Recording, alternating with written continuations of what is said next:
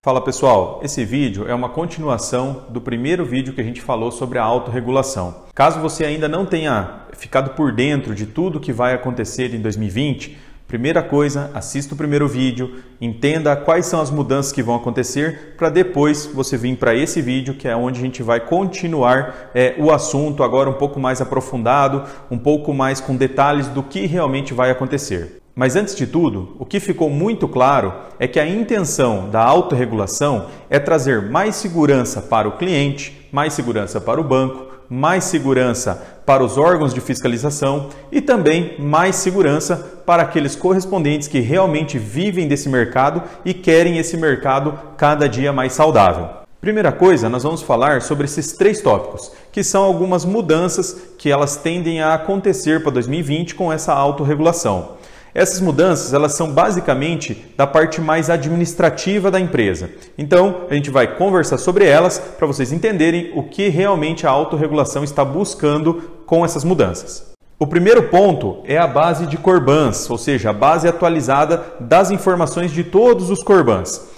O que seria isso e qual a intenção disso? A intenção dessa base atualizada de correspondentes é realmente dar um parecer para todos os bancos e todos os órgãos de fiscalização de como está sendo a operação daquele Corban na prática. E diferente do que a gente imaginava, as penalizações que estão previstas na autorregulação, elas não vão ser feitas somente para aquele agente certificado, mas sim para o correspondente que liberou o acesso àquele agente certificado. Qual será o efeito prático dessa medida? O efeito prático disso é que toda promotora, todo correspondente bancário, ele vai fazer uma triagem, ou seja, uma análise muito mais criteriosa daquele agente certificado que está utilizando a subsenha para operar abaixo do código dele. Afinal, as penalizações que acontecerem por fraudes, contestações ou qualquer outras situações, elas vão penalizar diretamente o CNPJ que está cadastrado lá dentro do banco.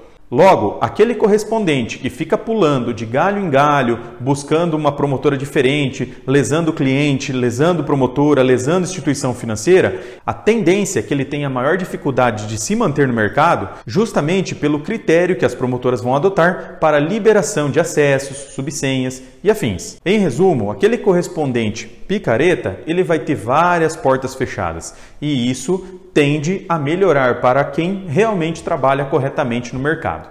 E mediante a esse assunto da base de Corbans atualizadas, a gente entra no segundo assunto, que é o subestabelecimento. Há um caminho natural de todo mundo que tem o código master começar a subestabelecer os seus parceiros. Isso por quê? Porque fazendo o subestabelecimento vai deixar bem diferenciado que é a operação de um CNPJ e do outro CNPJ. Então não vai haver vínculos entre as operações desses dois CNPJs. Logo, você, como subestabelecido, você não vai precisar se preocupar se aquela empresa que você está vendendo ela está tendo um grande índice de contestação, de fraudes. Por quê? Porque o que vai monitorar a sua empresa vai ser o seu CNPJ e o seu cadastro. Então vamos falar agora e reforçar quais são os pontos positivos de você trabalhar subestabelecido, ou seja, você ter o seu cadastro diretamente lá no banco. Não é de hoje que nós falamos que a forma mais qualificada, a forma mais segura de você estar operando no mercado de correspondente bancário é subestabelecendo a sua empresa a empresa ela passa a existir lá dentro do banco, passa a ter atendimento dos gerentes regionais, traz uma maior segurança operacional e também algumas liberações que você como subsenha você nunca vai ter. Você também vai poder contar com o suporte de cada instituição financeira. Além de tudo, você tem uma segurança financeira muito maior porque a sua empresa passa a existir diretamente ao banco. Então, você não vai precisar do intermediário para receber os seus valores. Em resumo, aquele CNPJ que está subestabelecido, ele passa a ser dono do próprio nariz. Nesse primeiro momento, a autorregulação ela não está impedindo ou não está exigindo que todo mundo esteja subestabelecido. O modelo de subsenha, nesse primeiro momento, ele vai continuar existindo. Em contrapartida, o modelo de subestabelecimento ele é um modelo mais profissional de se trabalhar no mercado. Então, independente da autorregulação, eu acho que vale a pena a análise de se subestabelecer para continuar com segurança no mercado. Afinal, se você analisar friamente, todo correspondente que faz uma operação para um banco, ele deveria ter um contrato de prestação de serviço com esse banco. E é isso que o subestabelecimento representa. Também nós acompanhamos nesse último mês a ação de fiscalização do Procon. Nessa primeira fiscalização foi algo super tranquilo. Foi fiscalizado os pontos mais básicos de um correspondente bancário. E provavelmente os próximos atos de fiscalização vão ser focados a parte documental, parte de contratos com o banco, parte fiscal, emissão de notas. Então, ou seja, o mercado está se profissionalizando e você precisa profissionalizar a sua empresa e deixar ela totalmente legalizada para que você não tenha dor de cabeça no futuro. Referente ao assunto de subestabelecimento, quando nós conversamos com alguns empresários referente a essa situação, são duas as objeções principais sobre se subestabelecer junto ao banco. A primeira delas é a necessidade de emissão de nota fiscal para recebimento do seu comissionamento. Esse ponto nem sempre ele é corretamente analisado pelo correspondente bancário. O correspondente bancário, ele muitas vezes ele acredita que por ele receber a sua comissão à vista, ele está tendo uma vantagem, porque ele não está emitindo nota. Em contrapartida, depois a gente vai conversar sobre isso, geralmente a comissão que chega à vista para aquele correspondente já está calculado um percentual de imposto muito maior do que ele iria realmente emitir. Mas para esse ponto, tem uma saída também. Alguns bancos, eles permitem que mesmo você estando subestabelecido lá dentro do banco, você esteja operando no seu código master, aquela empresa pode parametrizar todos os seus ganhos para a sua empresa master. Ou seja, não necessariamente ela vai precisar emitir a sua nota para receber o seu comissionamento.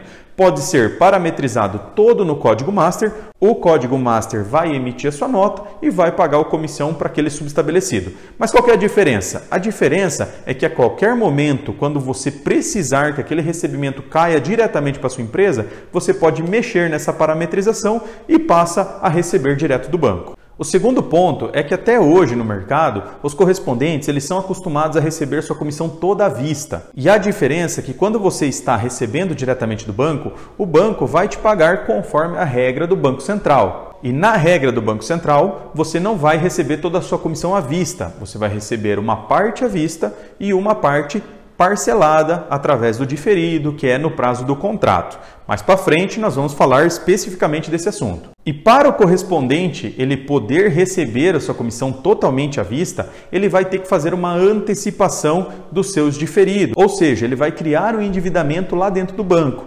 E muitos correspondentes não querem esse endividamento existe também uma saída para esse ponto. Da mesma forma que você pode parametrizar todo o seu ganho para a empresa master, você pode também parametrizar o flat, ou seja, a comissão à vista, para cair diretamente para você o diferido pode ficar parametrizado no código master e quem vai fazer a contratação da sua antecipação para você receber à vista vai ser a empresa master. Logo, você vai estar com a sua separação de carteira, tudo certo, tudo correto, mas a antecipação, quem vai estar contratando vai ser o seu código master. Então, esses são os dois pontos principais que os correspondentes acham de problema na hora de subestabelecer. Em contrapartida, os dois existe uma solução fácil para que você esteja todo legalizado no mercado e não fique com esses dois pontos que podem ser problema para sua operação. Então eu devo me subestabelecer com todos os bancos? Com certeza não. Na verdade, é, muitos bancos eles têm um critério muito grande na hora de subestabelecer uma empresa. Então, você não vai conseguir se subestabelecer em todos os bancos. E também tem a questão principal, que é a manutenção mínima de produção lá dentro daquele banco. Então, por exemplo, vamos dizer que você tenha uma operação com um banco muito pequena, você alguma coisa você passa naquele banco. Vale a pena você se subestabelecer com ele para daqui 3, 4 meses você perder aquele código por falta de produção? Não. Então você vai subestabelecer com um, dois, três bancos, os bancos principais da sua operação e principalmente, na minha opinião, os bancos que paguem um volume de carteira melhor na hora de você passar uma produção para aquele banco. E o último assunto, referente a essa parte mais administrativa do que vai mudar na autorregulação, é referente à certificação bancária.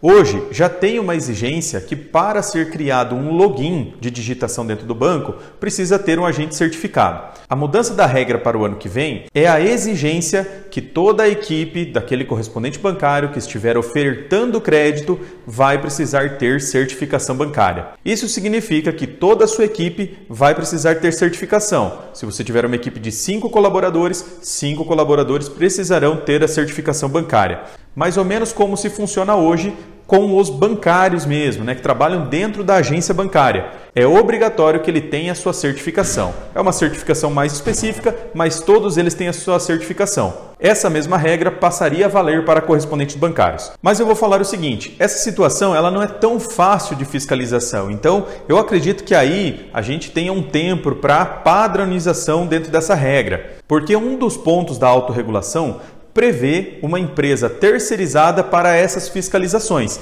Então eu acredito que só vai ficar fácil uma fiscalização nesse ponto a partir do momento que essas fiscalizações passarem a acontecer de uma forma efetiva. Então encerramos aqui esses três pontos que mexem principalmente na parte administrativa e agora nós vamos entrar na parte financeira, as mudanças que vão acontecer da parte financeira.